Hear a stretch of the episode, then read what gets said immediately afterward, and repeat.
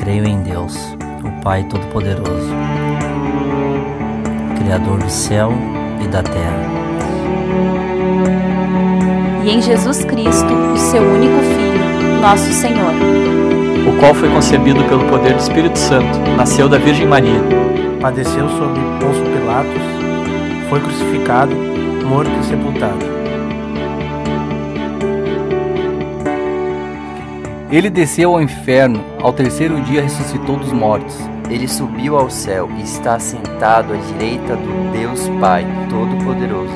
De onde virá para julgar os vivos e os mortos. Creio no Espírito Santo, na Santa Igreja Católica, na comunhão dos santos,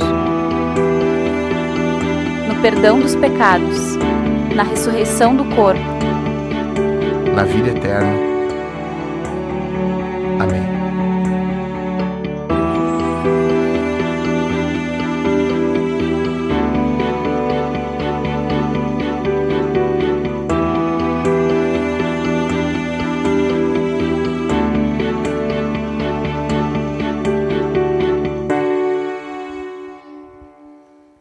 Noite, pessoal.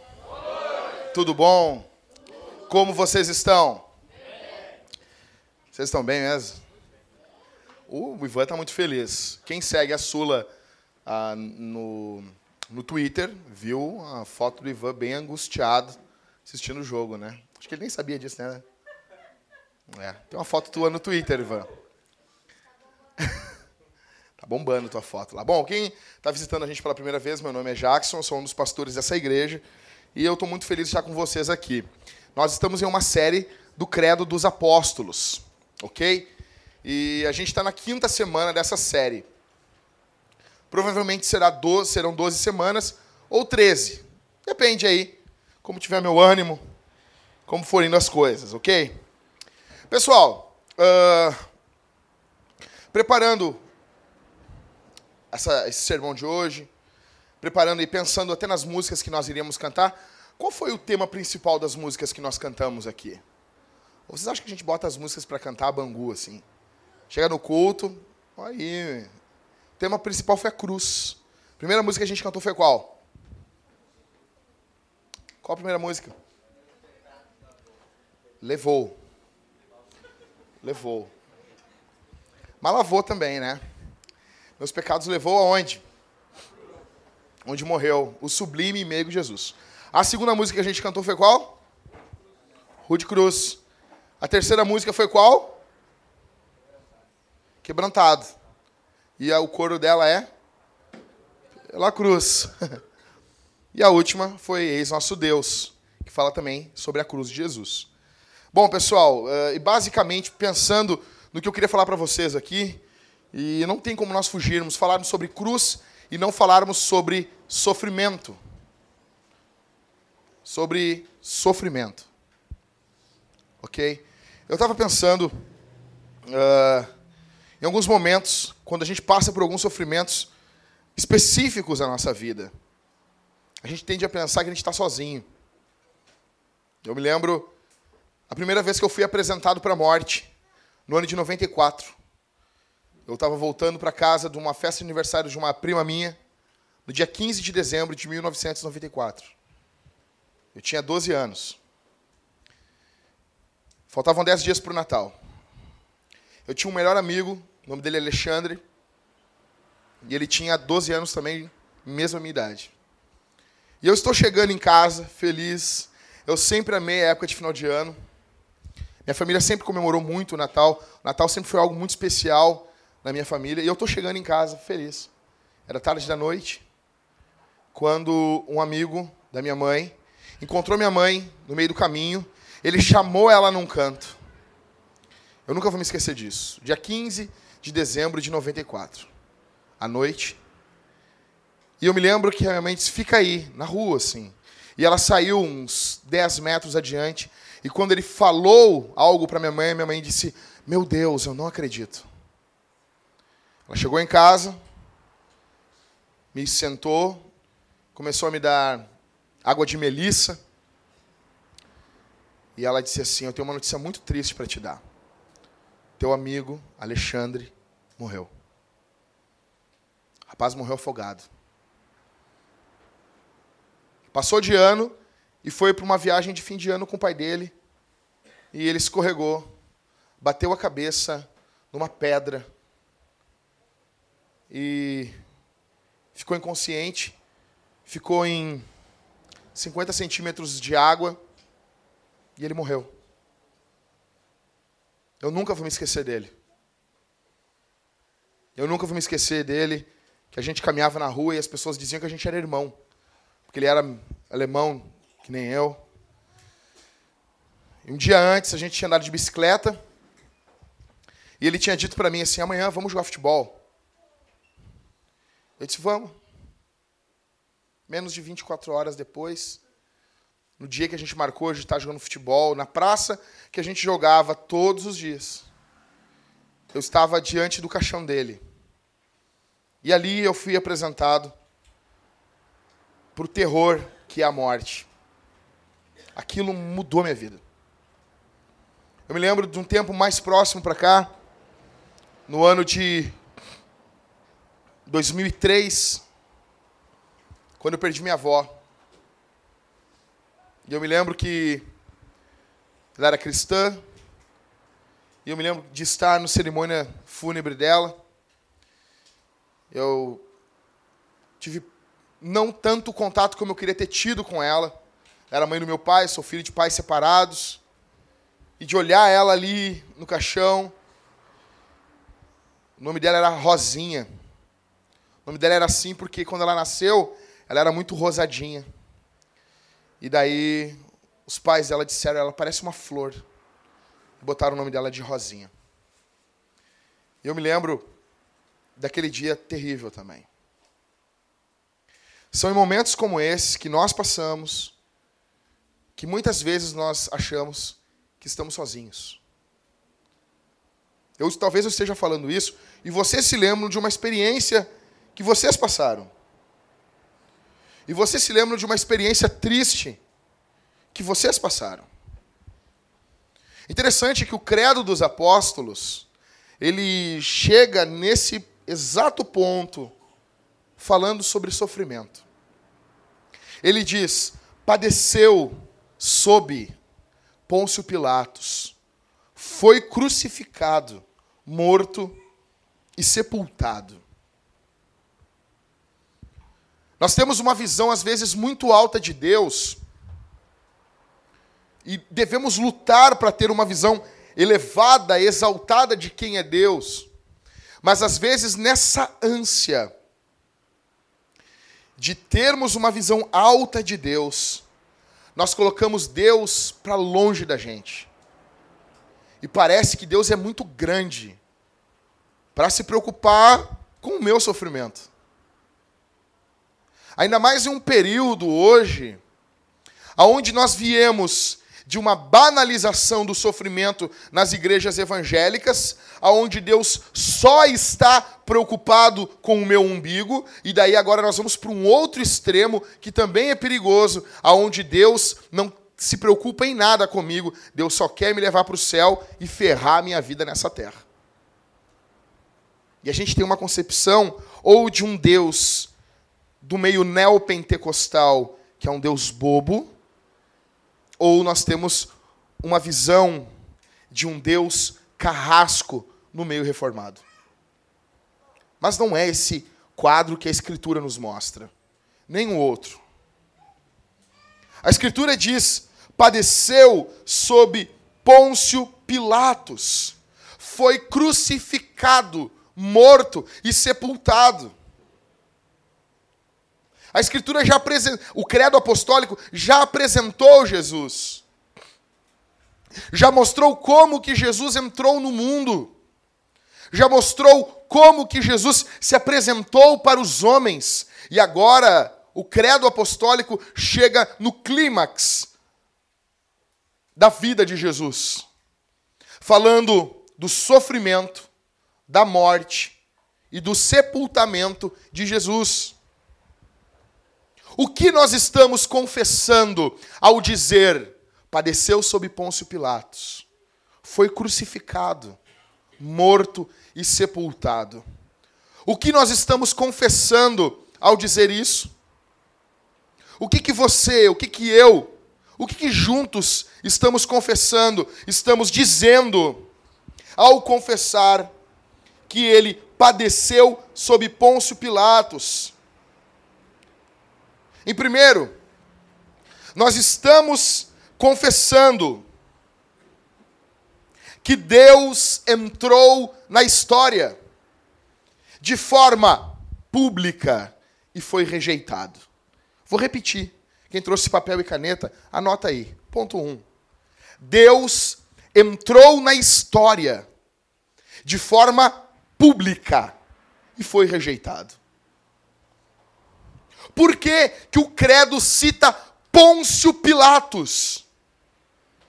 Por que citar essa figura tão asquerosa que lava as mãos diante da morte de um inocente? O credo dos apóstolos está nos situando na história. A mensagem cristã, ela não é somente uma mensagem teológica, ela é uma mensagem histórica. É na história que os fatos bíblicos acontecem. É na história que Deus se revela, apesar de estar fora da história, ele entra em Jesus dentro da história. É como se nós lêssemos Shakespeare e nas páginas ali de Romeu e Julieta, Shakespeare fosse um dos personagens. Deus entra no palco da história. Então, o credo cita essa figura histórica. Deus entrou na história. Pilatos é o representante de Roma em Jerusalém, Império Romano. Olha aqui para mim, Império Romano. Representante do Império Romano ali em Jerusalém. É um fato histórico. O evangelho não é o Guerra nas Estrelas que na minha época não era Star Wars. Star Wars é coisa de moleque. Se você é como eu, que viu uh, Sessão da Tarde, é Guerra nas Estrelas. Sabe como é que começa a Guerra nas Estrelas? Como é que começa a Guerra nas Estrelas, Everton? Há muito tempo atrás, numa galáxia muito distante. Ele não sabe que época é isso. Ah, é, legal, eles abrem o filme há muito tempo atrás, numa galáxia, numa galáxia muito distante. E vamos lá. Entendeu? Se fosse o pessoal da DC Comics, já ia querer explicar tudo, né? O pessoal quer, quer explicar tudo. Deus entra na história para nos encontrar, para nos redimir. Você precisa entender isso. O evangelho não se resume a ideias. O evangelho, ele não se resume a conceitos. O Evangelho tem a ver com um Deus presente, atuante, vibrante, protagonista na história. Nós não estamos aqui essa noite falando de um Deus que fez algo. Nós estamos falando de um Deus que faz. Jesus está vivo. Eu tenho pavor. Eu vou dizer uma coisa para vocês. Eu digo aqui para a igreja que eu estou pastoreando. Eu respeito de todo o meu coração os sensacionistas. A eles todo o meu respeito. Mas eu tenho nojo do sensacionismo. Eu tenho verdadeiro asco. Sensacionismo, para quem não sabe, é a doutrina humanista de que os milagres cessaram. De que os milagres são só para o período dos apóstolos. Mas cessou. Eu tenho nojo disso. Primeiro, porque não tem base bíblica. Porque, para falar que não precisamos de novas revelações, eles dizem que as revelações cessaram, então eles usam uma revelação extra-bíblica, porque a Bíblia não diz. Eu quero dizer uma coisa para você. O nosso Deus, ele está atuando na história. Ele não fugiu. Ele não deu corda no mundo e deixou o mundo andando. O nosso Deus entrou na história. O nosso Deus dividiu a história. Antes e depois de Jesus. O nosso Deus está atuando, está de forma atuante na história. Quem manda em Porto Alegre não são os centros de Umbanda. Quem manda é Jesus.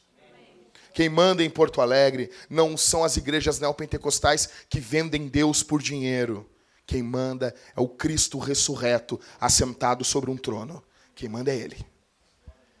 A Bíblia diz, a Escritura nos mostra que Deus entra na história. Nós temos esse Deus presente. Eu pergunto para você aqui essa noite: você vive com essa expectativa? Você vive assim? O grande problema hoje é que as pessoas não oram porque elas acham que Deus não vai responder. Sabe por que você não ora? Porque você acha que, você não vai que Deus não vai responder. Você acha que Deus não está te ouvindo. Tiago diz: nada tendes porque nada pedis. Você vive com essa expectativa. O nosso Deus entrou na história do mundo antes de Cristo e depois de Cristo. Ele dividiu a história. Eu pergunto para você que essa noite, Jesus dividiu a tua história também? Ou ele dividiu somente a história do mundo? Não, o Senhor reina nas estrelas, mas não reina na minha vida. O Senhor dividiu a história do mundo, mas a minha história não dividiu. Jesus dividiu a tua história. Você é conhecido como antes de Jesus e depois de Jesus? Fizemos agora uma entrevista com o Marcos, que vai estar tá se apresentando para vir congregar aqui na igreja. Nós estamos mudando a forma das pessoas passar a entrar para a Vintage. Quando encerrarmos a série do Credo, a série do Pai Nosso, a série dos Dez Mandamentos, as séries catequéticas sobre catequese, não é caquético, tá bom?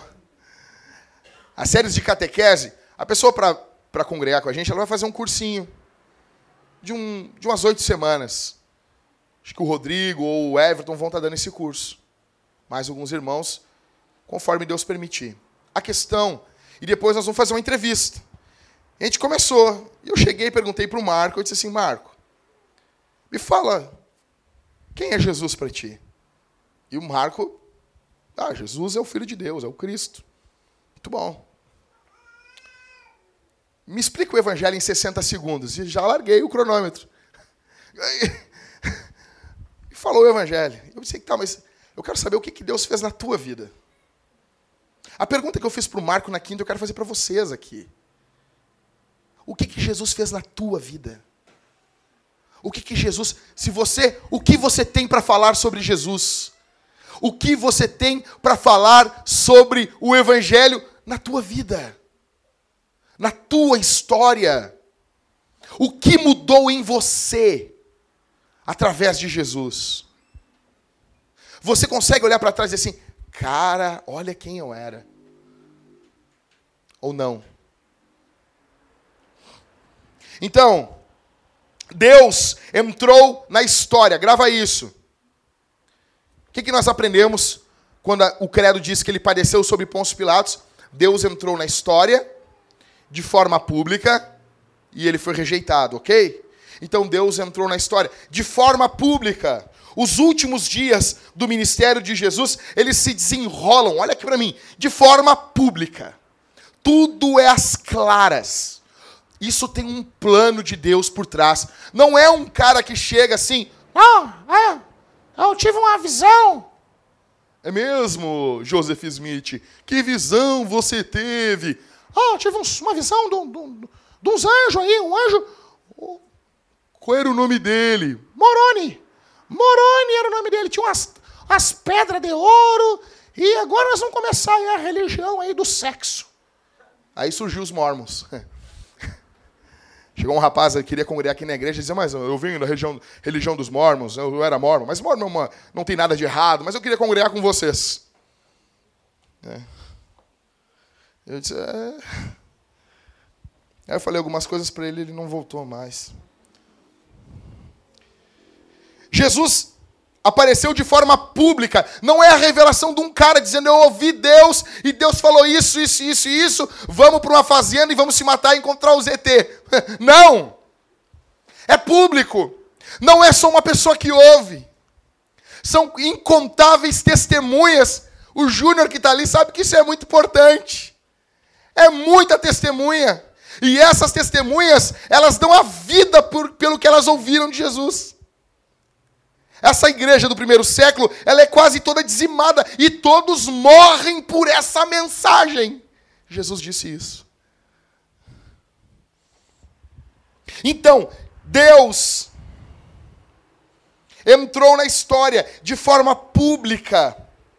Jesus anda em lugares onde todos podiam ver, saber, conhecer, chegar, entender. A crucificação acontece num local público. Ele é julgado de forma pública. Ele é lido acusação contra ele de forma pública. Não é nada velado, não é nada escondido, é tudo público, é tudo aberto. Onde todos podiam chegar, são fatos inegáveis. São fatos inegáveis. Quando a Bíblia diz padeceu sob debaixo do poder de Pôncio Pilatos, é o governador de Roma ali em Jerusalém. O, o, o credo está nos dizendo que Jesus, que Deus entra na história e ele é julgado. Ele entra na história, nós dizendo, de forma pública. Jesus sofreu publicamente a vergonha da igreja. A tua vergonha. A minha vergonha.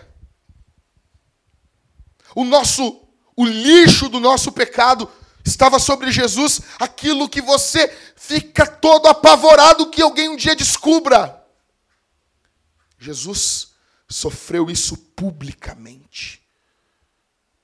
A ira de Deus não desce sobre Jesus de forma velada, de forma escondida. Ele não chega um dia dizendo, eu fui crucificado por vocês, sem nenhuma testemunha. Não, são dezenas de milhares de testemunhas oculares que viram ele padecer. Jesus sofreu publicamente a tua e a minha vergonha, a vergonha da igreja. Eu pergunto para você aqui essa noite: o que, que te impede de confessar Jesus publicamente? que impede você de confessar Jesus de forma pública? Eu pergunto para você aqui essa noite, o que te impede de pregar publicamente? Já falei isso aqui, eu preciso repetir. Filha de um pastor amigo meu, tinha uns 4, 5 anos, ela está dentro do ônibus com a mãe dela. A menina, aquela guria foi escolhida por Deus, piedosa. E ela está dentro do ônibus com a mãe dela, ela olhou para a mãe dela assim: Mamãe, essas pessoas que estão aqui no ônibus, elas são crentes? A mãe dela disse: Acho que não. Mamãe, essas pessoas então estão indo para o inferno? Olha, provavelmente sim. Mamãe, então por que você não faz algo? Não entrava na cabeça dela na cabeça da Késia, não entrava. Como que nós conseguimos falar que temos uma mensagem de reconciliação e nós não nos levantamos e pregamos? Todo o cristão ou é um missionário ou é um impostor, dizia Spurgeon. Não tem segunda classe de cristão. Não tem assim, não, esse negócio aqui, ó, bah, esse negócio aqui é para o Jackson. Oh, isso aqui não é para mim. Hã? Jesus salva um endemoniado. O cara, cinco minutos atrás, era um endemoniado. Cinco minutos depois, o cara é um, é um missionário. Jesus diz para o cara: vai e prega. Você pode não saber muita coisa, mas você pode dizer uma coisa: Jesus me salvou. Jesus mudou a minha vida. Jesus entrou na minha história. O que, que impede você de orar publicamente pelo teu alimento? Vergonhinha? Eu tenho, eu, eu tenho pavor, cara, de, de às vezes estar com os crentes em forma pública. Não é, não é farisaísmo.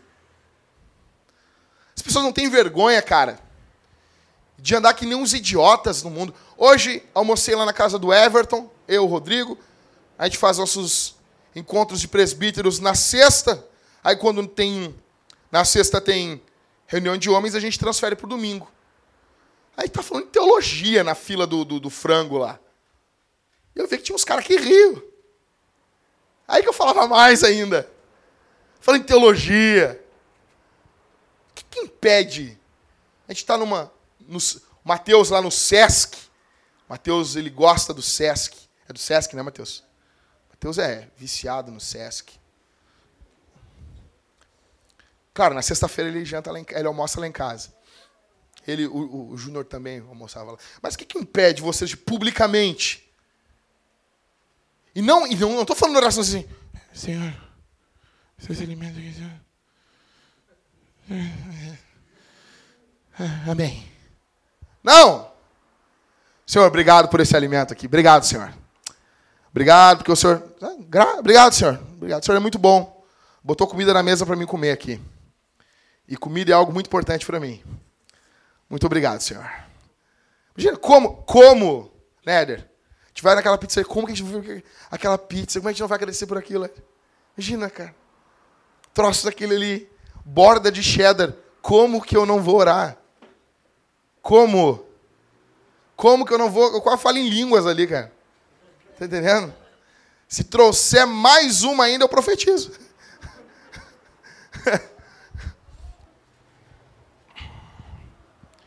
o que, que te impede de ser cristão publicamente? O, o credo está dizendo que Jesus sofreu publicamente. O que, que te impede? As pessoas saibam, sabem que você é cristão? Hã? O credo então está dizendo que Deus entrou na história de forma pública e ele foi rejeitado. A narrativa bíblica diz que Pôncio Pilatos, ele faz o quê? Ele. O que ele faz com as mãos dele? Vamos lá, ô, ô Raquel, dá uma sacudida no Felipe do teu lado, em nome de Jesus. Não, não, dá uma sacudida, assim, ó. Vai, não, não, de verdade, Raquel. Larga isso aí, Raquel, e dá uma sacudida nele, Raquel, em nome de Jesus. Meu Deus do céu. Ah, tá louco. Rapaz, vai piscar desse jeito aí, ó.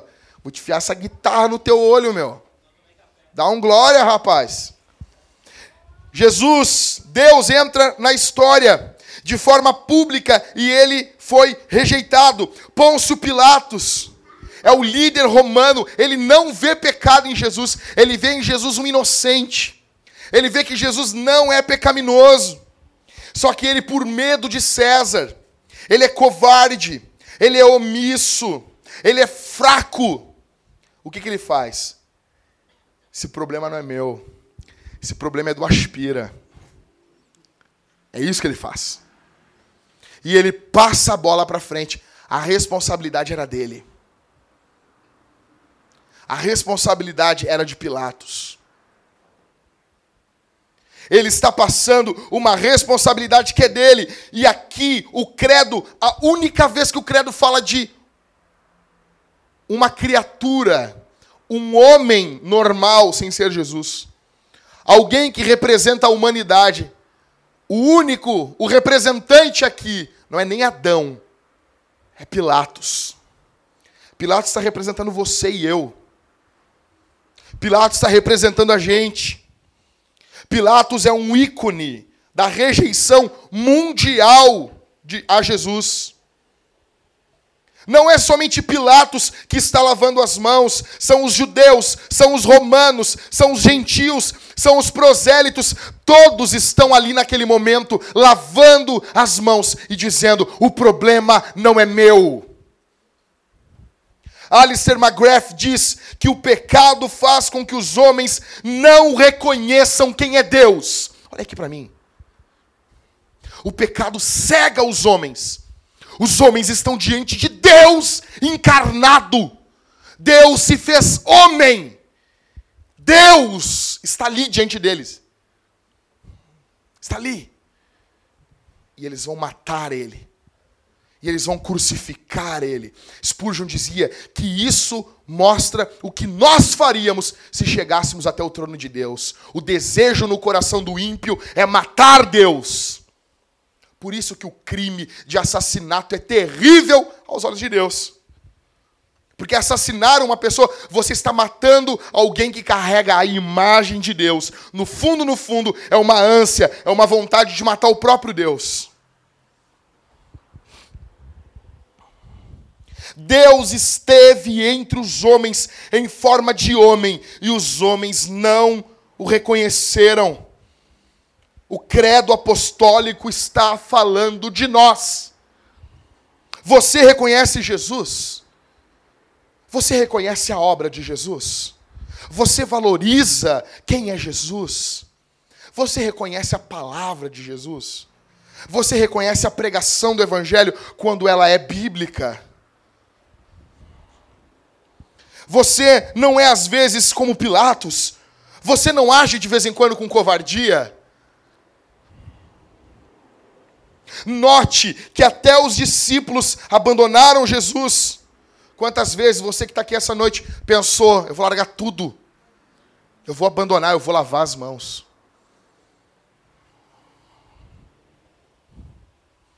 Quanto tempo você consegue ficar longe de Jesus? Quanto tempo você consegue ficar mergulhado no pecado? Quanto tempo você aguenta longe do Evangelho? Quanto tempo você consegue ficar longe de Jesus? Quanto tempo você consegue ficar lavando suas mãos e dizendo: Isso não é comigo? E é o que nós mais vemos hoje na igreja. São cristãos que estão lavando as mãos. As coisas estão sendo destruídas, as coisas estão pegando fogo, e eles estão fazendo o quê? Eu estou lavando as mãos. Não é comigo. Eu já fiz o bastante.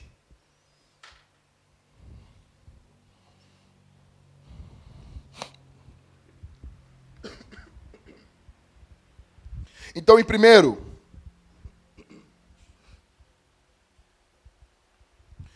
o credo está nos dizendo que Deus entrou na história de forma pública e foi rejeitado.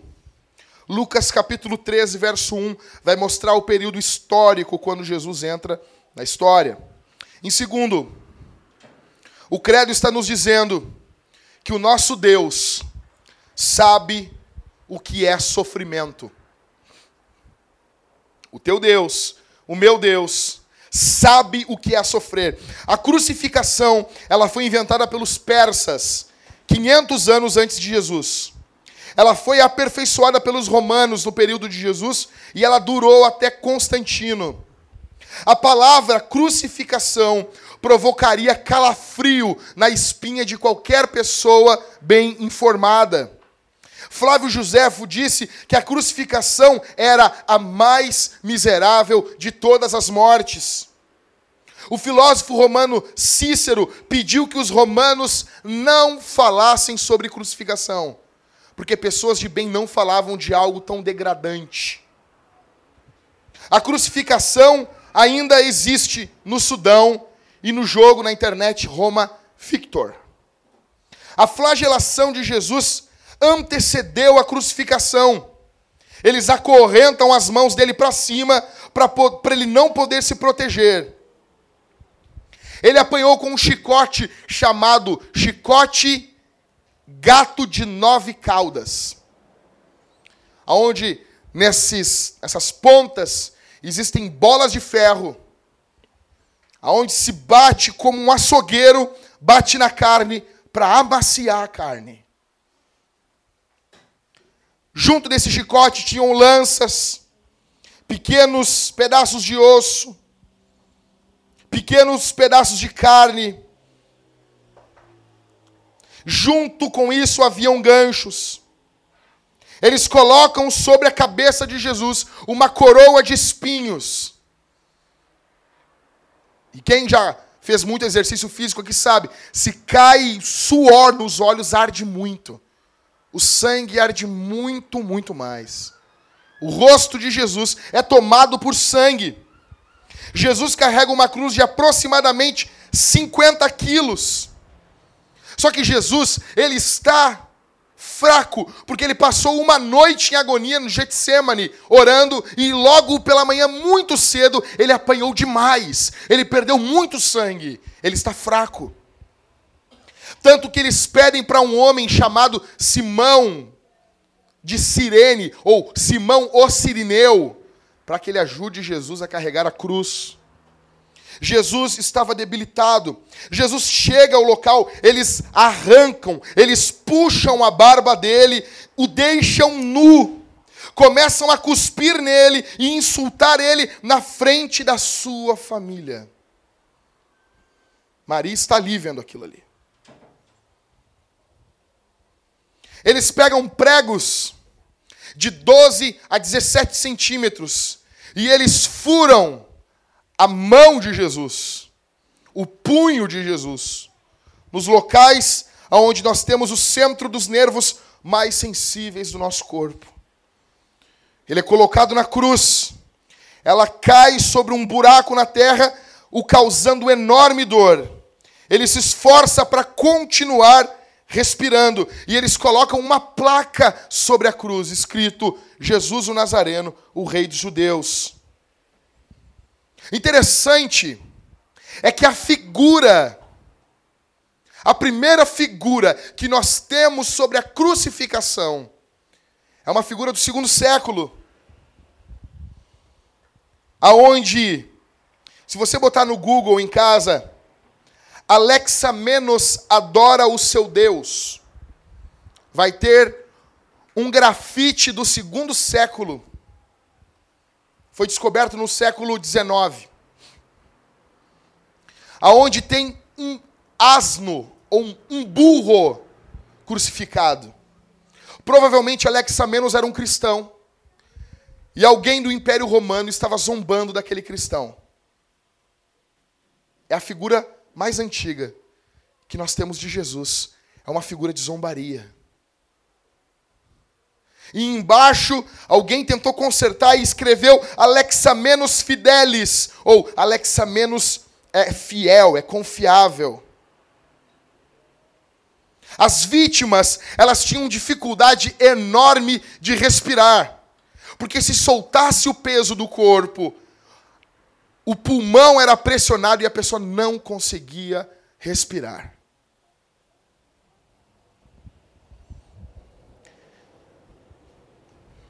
A história diz que a maioria, se não todos eles, morriam quando eram açoitados, e aqueles que conseguiam chegar até a cruz, eles, quando estavam crucificados, eles não tinham força para segurar nem sua urina e suas fezes. É o teu Salvador que está lá pendurado. É o teu Senhor que está lá. Nu, desprezado, sendo humilhado de forma pública. Era o local de maior circulação de pessoas, o Monte Caveira. É como fazer uma crucificação na esquina democrática ou na entrada de um shopping. Ali está Jesus. Tudo isso publicamente. Um exemplo: Espartacus foi um grande guerreiro. Ele perde uma guerra, ele morre numa guerra, e os seis mil homens de Espartacus são crucificados em uma via romana.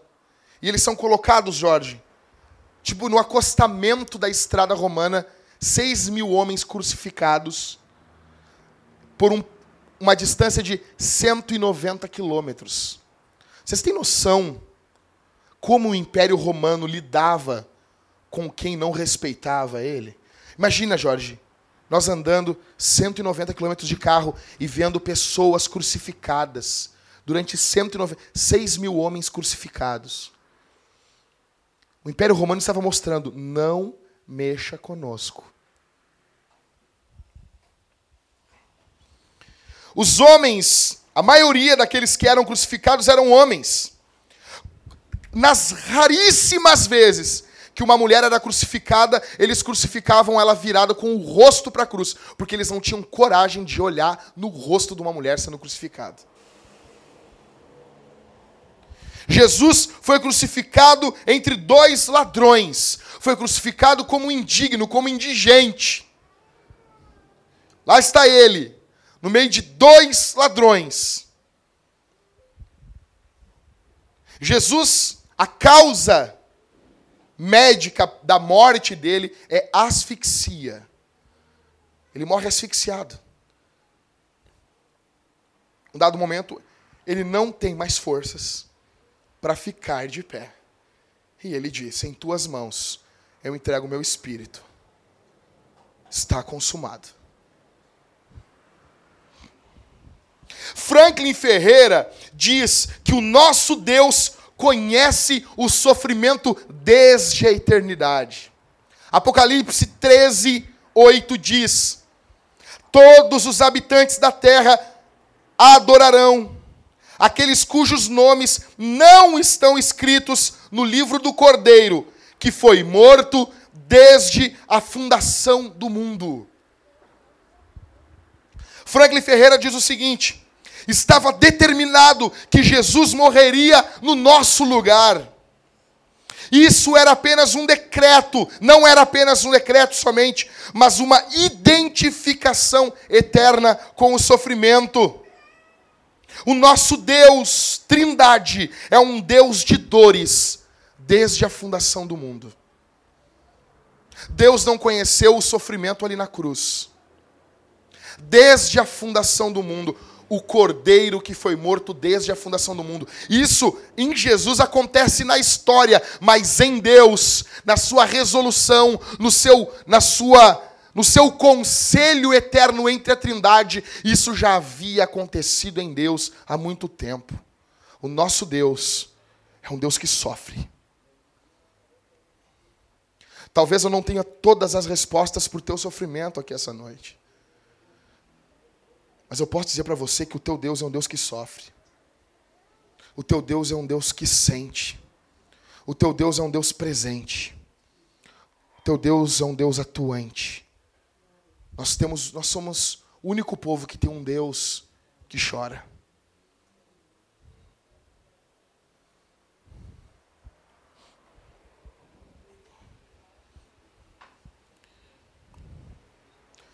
Existe um escritor, existia, chamado Elie Wiesel. Um escritor ativista político pós-guerra. Ele ganhou o Prêmio Nobel de, da Paz de 1986. E esse cara, ele teve em, no campo de concentração em Auschwitz, Auschwitz, acho que é assim, né? Auschwitz na Polônia. E ele teve nesse campo de concentração.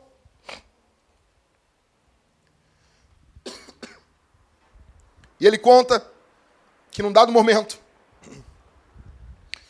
eles pegaram uma criança, filha de um judeu, e colocaram numa forca. Só que ele não tinha peso suficiente para não morrer porque não era tão leve, mas não tinha um peso suficiente para morrer rápido, porque não era tão pesado. Estão ali os judeus humilhados. E eles colocam ali aquela criança e ele começa a se debater, a se debater, e a se debater naquela forca. E o pai, no momento de angústia, olhando o seu filho não podendo fazer nada, ele grita: Onde está Deus no momento desse? Onde Deus está no momento desse? E alguém no meio da multidão ali grita: Deus está conosco. Ele está ali naquela forca com aquele moço. O nosso Deus é um Deus que sofre junto com a gente. A Bíblia diz que a igreja é o corpo de Cristo. Você tem noção do que é isso? Quando você sofre, Jesus sofre. É o corpo dele que está sofrendo. Quando a igreja, quando os cristãos coptas lá do Egito foram levados pelo Estado Islâmico, entregaram sua vida por amor a Jesus. Jesus estava junto com eles ali, sofrendo junto com eles, porque aquilo ali é o corpo de Jesus. Quando Paulo está perseguindo a igreja e ele está no caminho de Damasco, Jesus aparece para ele. A perseguição é contra a igreja, mas Jesus diz: Saulo, Saulo, por que me persegues? O teu Deus é um Deus que sofre junto com você. O teu Deus é um Deus que participa dos teus sofrimentos, das tuas angústias. ainda que em muitos momentos as coisas não fiquem resolvidas num milagre, num abracadabra. Mas muitas vezes Ele está nos provando. E Ele não está nos provando de longe. Ele não está gritando, faça isso, faça aquilo. Ele está dizendo: Eis que estou convosco todos os dias, até a consumação dos séculos. O credo está mostrando que o nosso Deus sofre, Deus está com aqueles que sofrem, Deus sabe o que é sofrer. Nenhum sofrimento na história da igreja, a igreja passou sozinha. Todos, Jesus passou junto com a igreja. Em último, então estamos confessando quando dizemos: padeceu sob Pôncio Pilatos, foi crucificado, morto e sepultado. Em primeiro, estamos dizendo que Deus entrou na história de forma pública e foi rejeitado. Em segundo, estamos dizendo que o nosso Deus é um Deus que sofre.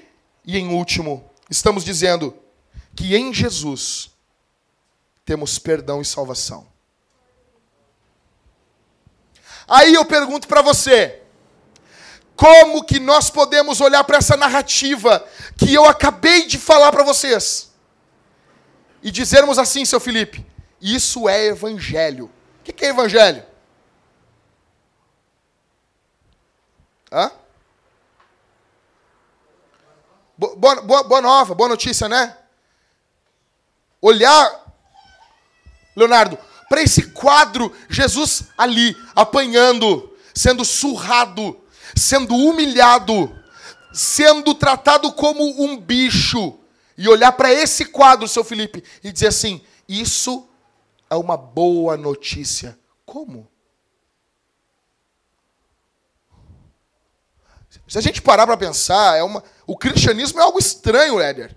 Nós ficamos cantando cruz, cruz. Imagina, troca a cruz por cadeira elétrica. É mais ou menos isso. Né?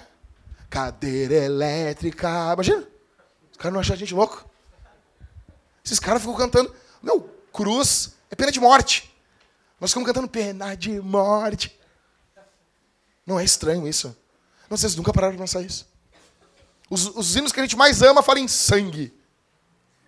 Cara, isso é coisa de seita. É sangue. Imagina. Cadeira elétrica se abriu. Imagina. Sim, eu amo a mensagem da cadeira elétrica. Até morrer eu a vou proclamar. Levarei eu também minha cadeira elétrica. Imagina. Imagina isso. Minha câmera de gás. Comigo. Imagina, cara. Por que, que a gente chama isso de boa notícia?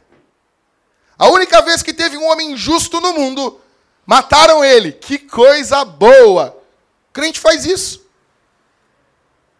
Por que, que você faz isso? Você nunca se perguntou? Por que, que cantar? Ah, é é? meus pecados levou ah, o sangue, pelo sangue. Somos redimidos sim pelo sangue carmesim. Imagina, ainda fala da cor do sangue. Ah, bem vermelho. uh, carmesim. Por quê? Por quê?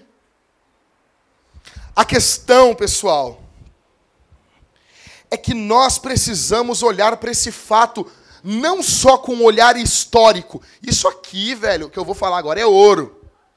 Vocês tinham que me pagar porque eu vou falar agora aqui, mano. Presta atenção. A questão não é só o fato histórico da morte de Jesus. Isso é triste.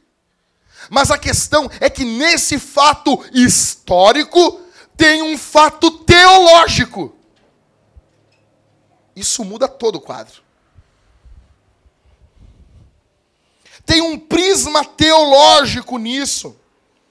A questão não é somente o, o acontecimento da cruz, mas o que significa esse acontecimento. Isso muda toda coisa. Existem quatro pilares do que é evangelho: criação, queda, redenção e consumação. Evangelho se resume nisso. Um Deus santo, justo, belo, poderoso, como diz o Hernandes Dias Lopes, portentoso. Acho muito legal essa palavra. Portentoso. Nem sei o que, que é, mas eu acho que é algo legal. Então, um Deus belo, ele cria o mundo, ele cria as coisas, ele cria o homem.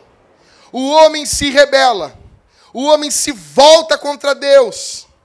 Deus socorre o homem. O próprio Deus Filho se faz homem, vem ao mundo para morrer no lugar dos homens. Redime os homens. E depois nós temos a consumação. Ele vai concluir a boa obra. Ele vai concluir a obra que ele começou em nossa vida. Ele vai concluir a obra que ele começou na própria criação. A questão é que na cruz, Jesus tomou o meu e o teu lugar. Não é só um fato histórico, é um fato teológico. Você tinha que estar lá. Aqueles pregos eram seus, eram meus. Aquela coroa de espinha, de espinho, era sua, era minha. E eu vou além. Todas as crianças que estão aqui eram das crianças também. O mínimo pecado nos leva para a cruz. E não só o pecado, a nossa natureza pecaminosa, que já nascemos pecadores, porque em Adão todos nós caímos. Aquilo era nosso. Aquela morte era sua.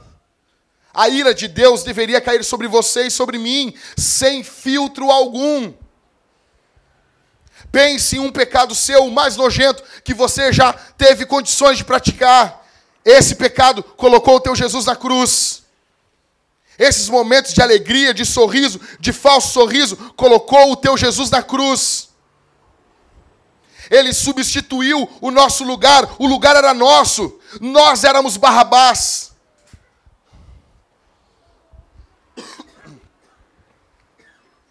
Mateus, abre aí Isaías 53, 5. Everton, abre Romanos 4, 25. Ismael, Romanos 5, 8. Christopher, 1 Coríntios 15, 3. Felipe, da Zanda, 1 Pedro 3, 18.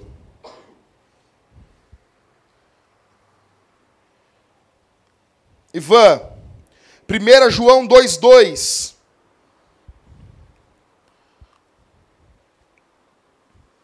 Liscano, Gálatas 3,13.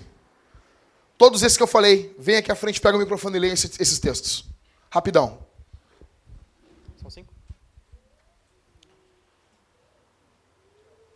Mas ele foi ferido por causa das nossas transgressões e esmagado por causa das nossas maldades. O castigo que nos traz a paz estava sobre ele, e por seus ferimentos fomos sarados. Ele foi entregue à morte por causa das nossas transgressões e ressuscitado para a nossa justificação. Uh, mas se não há ressurreição dos mortos, também Cristo não ressuscitou.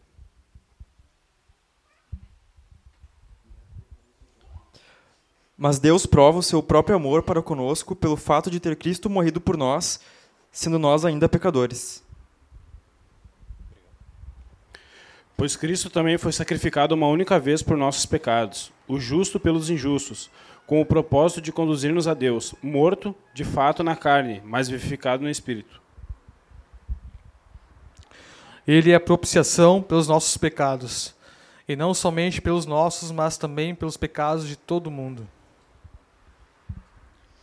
Cristo nos resgatou da maldição da lei, tornando-se maldição em nosso favor, pois está escrito: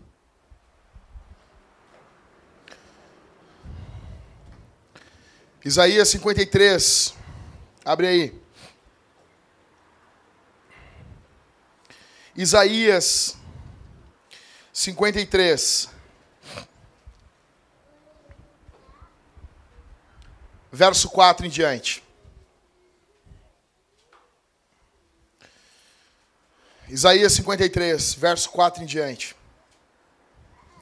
700 anos antes de Jesus. Verdadeiramente, Ele tomou sobre si as nossas enfermidades e levou sobre si as nossas dores. E nós o consideramos aflito, ferido de Deus e oprimido. Mas ele foi ferido por causa das nossas transgressões e esmagado por nossas maldades. O castigo que nos traz a paz estava sobre ele, e por seus ferimentos fomos sarados. Todos nós andávamos desgarrados como ovelhas, cada um se desviava pelo seu caminho, mas o Senhor fez cair a maldade de todos nós sobre ele. Ele foi oprimido e afligido, mas não abriu a boca, como um cordeiro que é levado ao matadouro. E como ovelha muda diante de seus tosqueadores, ele não abriu a boca. Foi levado para juízo opressor, e a sua descendência, quem a considerou? Pois ele foi tirado da terra dos viventes, ferido por causa da transgressão do meu povo deram-lhe uma sepultura com os ímpios, e ficou com o rico na sua morte. Embora nunca tivesse cometido injustiça, nem houvesse engano na sua boca. Contudo, dobra a tua atenção no verso 10. Contudo, foi da vontade do Senhor esmagá-lo e fazê-lo sofrer, apesar de ter sido dado como oferta pelo pecado, ele verá a sua posteridade, prolongará os seus dias, e a vontade do Senhor prosperará nas suas mãos. Ele verá o fruto do trabalho da sua alma e ficará satisfeito com o seu conhecimento. O meu servo justificará a quantos? Não todos e levará sobre si as maldades deles. Por isso eu lhe darei uma porção com os grandes, e ele repartirá o despojo com os poderosos. Porque derramou a sua vida até a morte, e foi contado com os transgressores. Mas ele. Oi? O pecado de quem?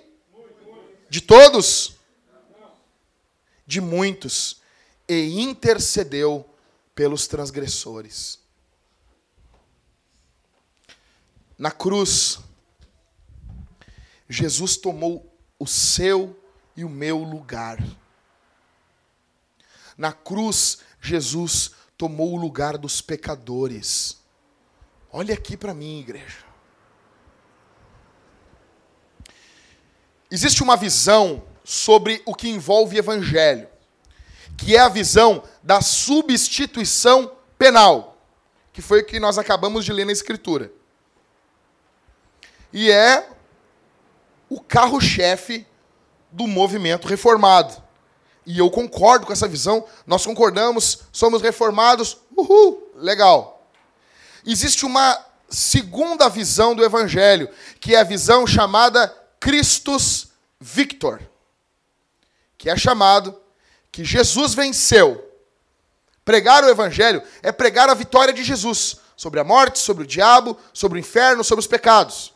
Essa visão é uma visão muito pregada pelas igrejas evangélicas década de 80, década de 70 no Brasil. Então, nessa visão, nós não enfatizamos muito a culpa do pecador.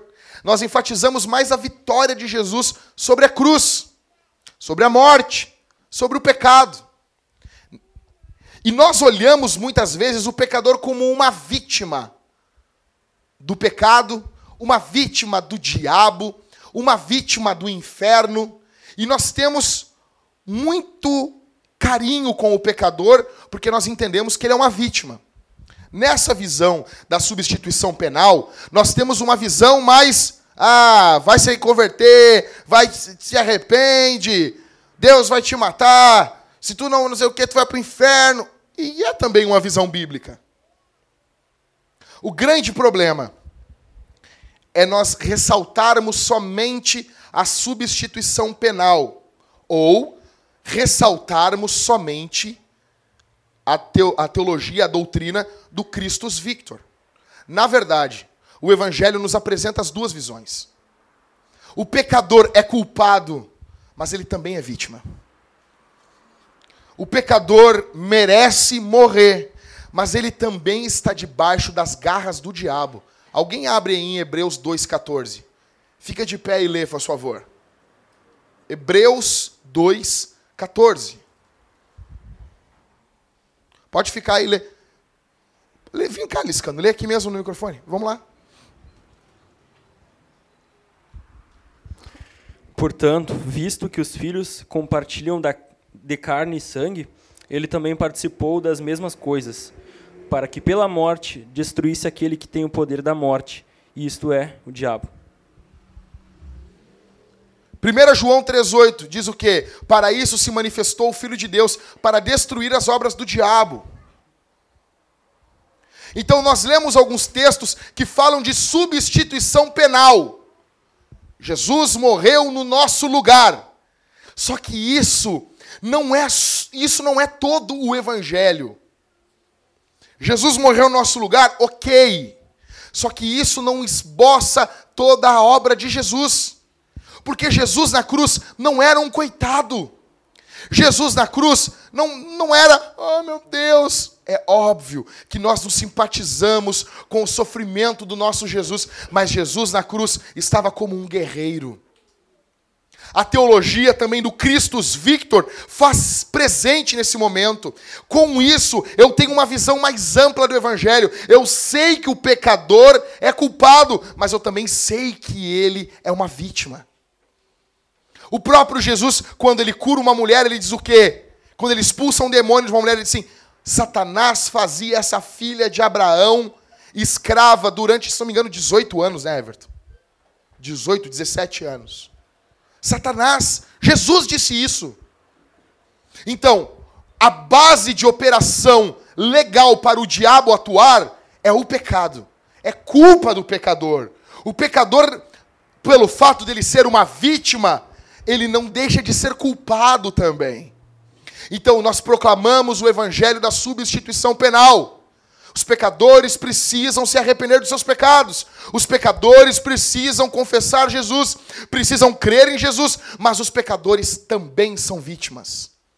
E eles precisam que o Cristo, o Christus Victor, o Jesus vitorioso, entre e destrua as obras do diabo. Isso também é evangelho. Colossenses 2, do verso 13 ao verso 15. Três versículos.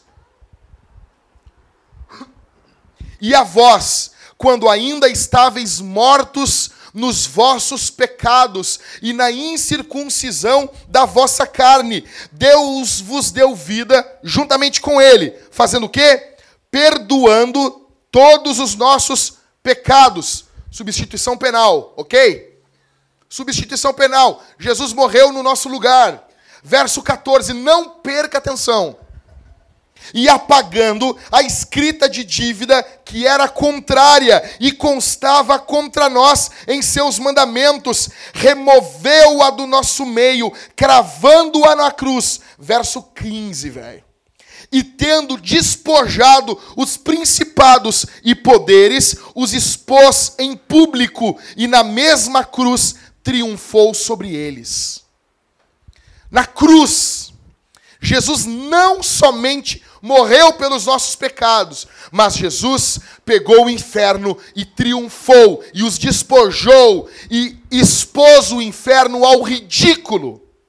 A linguagem que Paulo está usando aqui é uma linguagem de gladiadores, quando o gladiador está lutando com outro gladiador dentro de uma arena e ele tem a possibilidade, ele arranca as armas, arranca o escudo, o outro gladiador cai no chão, ele tem a possibilidade de matar aquele gladiador, e ele não o faz, mas ele o humilha. Ele pega aquele gladiador pela mão, o derrotado, ele tira a roupa daquele gladiador, pega ele pela mão e caminha por toda a arena, batendo no peito e dizendo assim: Eu venci, ele perdeu. Sabe o que Paulo está dizendo aqui? Nós vemos Cristo nu na cruz, Mas na cruz ele está tirando a roupa do inferno. Na cruz ele está despojando os principados e potestades. Na cruz ele está triunfando sobre o diabo. Na cruz ele está ganhando daquele que tem o poder da morte, como diz Hebreus 2:14, a saber, o diabo. Jesus é um vitorioso. Jesus não é um coitado, ele é vitorioso. O inferno foi exposto, o inferno foi derrotado. Nós temos essa esperança. Existe perdão em Jesus para o teu maior pecado. Eu não sei como foi a tua semana. Eu não sei o que você fez essa semana, mas eu venho dizer aqui em nome de Jesus: há perdão em Jesus. O sacrifício de Jesus é maior, é mais poderoso do que o teu maior pecado, do que a tua maior nojeira. O sacrifício de Jesus é poderoso para te perdoar aqui essa noite. Jesus, ele é o soldado que se lança sobre a granada para salvar seus amigos. Ele é um herói. Infelizmente, a ala mais esquerdista dos nossos irmãos estão abandonando a mensagem da cruz. Falam que isso é muito cruel, é muito violento, é muito masculino e é muito simplório. Infelizmente, também a ala neopentecostal abandonou a mensagem da cruz e se voltou para suas mágicas. Mas aqui, igreja, vintage, vintage, aqui, aqui, aqui está a nossa vitória. Na mensagem da cruz está o tema das nossas canções. Aqui está o tema dos nossos cultos. Aqui é o motivo da nossa missão. Aqui é o motivo da nossa alegria. Aqui está o motivo dos nossos sonhos. E esse Jesus que foi até a cruz, como diz o credo apostólico, ele chama você hoje a tomar sua cruz, a negar a si mesmo e seguir o Deus do sofrimento o Deus que sabe o que é sofrer, o Deus que conhece a tua história, o Deus que não te deixou sozinho, o Deus que nas tuas maiores noites, na tua maior angústia, Ele estava ao teu lado, senão você nem estaria aqui essa noite, você já teria sido sucumbido ou sucumbida pelo sofrimento. Imagine você amanhã honrando Jesus no teu trabalho. Imagina amanhã você pregando no seu serviço. Não, imagina mesmo. Lá no refeitório. Você falando de Jesus.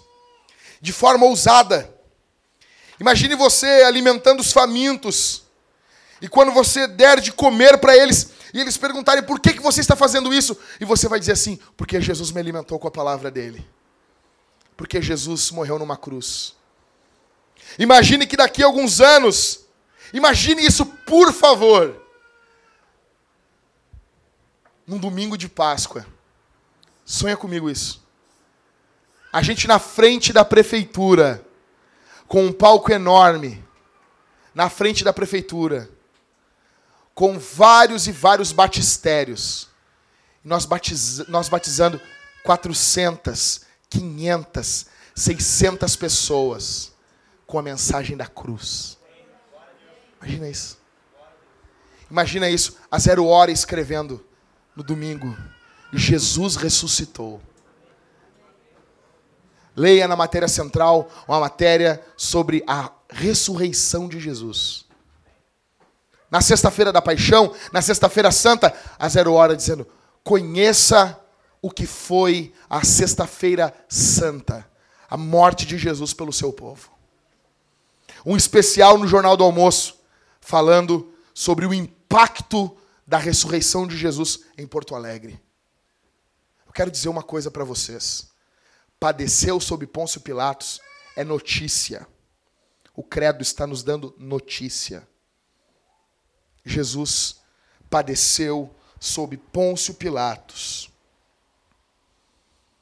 Eu resumo isso chamando você ao arrependimento aqui essa noite chamando você a crer em Jesus, chamando você a entregar o seu sofrimento aos pés da cruz de Jesus. Esse Jesus que sabe muito, muito bem o que é sofrer. Esse Jesus que conhece muito bem o que é o sofrimento. Eu chamo você aqui essa noite a se arrepender dos seus pecados e confessar Jesus. Em nome de Jesus. Que a cruz seja a nossa mensagem, seja a nossa vida e o nosso estilo de vida. Nós somos o povo da cruz. Vamos ficar de pé, igreja.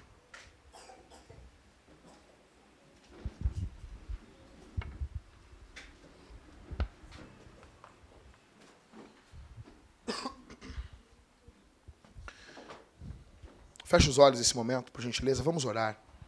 Vamos clamar ao Jesus que morreu em uma cruz.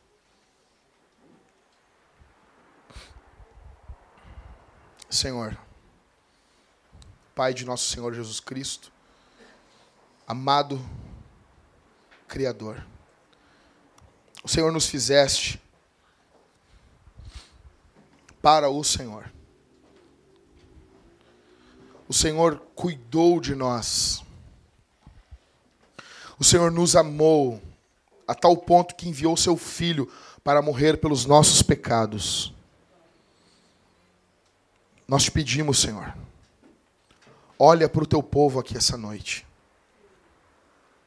Perdoa pecados, perdoa mazelas, perdoa pecados terríveis aqui essa noite, Senhor. Estenda a tua mão sobre nós. Dê fé. Dê arrependimento ao teu povo. Que nós possamos viver para honrar a mensagem da cruz.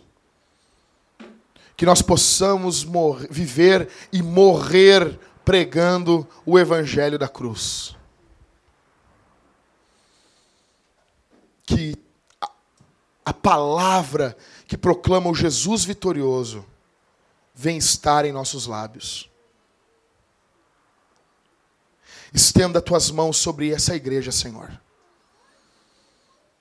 Paulo, quando chegou em Corinto, ele disse que ele se focou em Cristo e esse crucificado.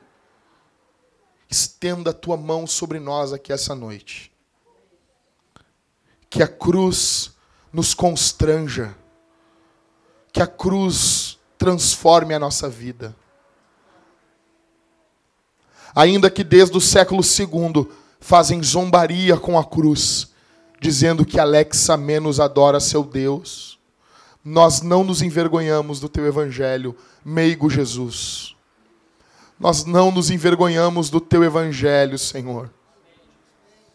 Nós não nos envergonhamos da cruz de Jesus nós não nos envergonhamos da tua vergonha pública.